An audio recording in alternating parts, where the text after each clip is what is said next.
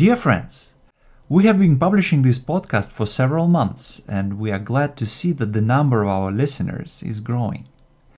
It's been so rewarding to see that.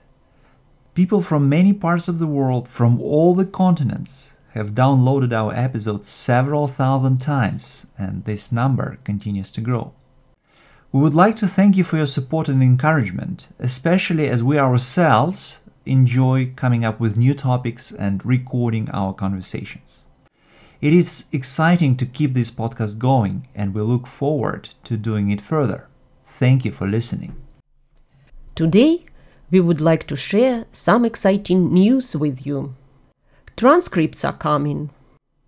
Since we launched this podcast in April, we have been building our website to make full transcripts of all the episodes that we have published so far available. Transcripts are an essential learning tool, especially for intermediate and advanced learners, to rapidly jump to a new level. The combination of our episodes and transcripts brings you authentic modern Russian conversations about real life topics, turning you into a confident Russian speaker.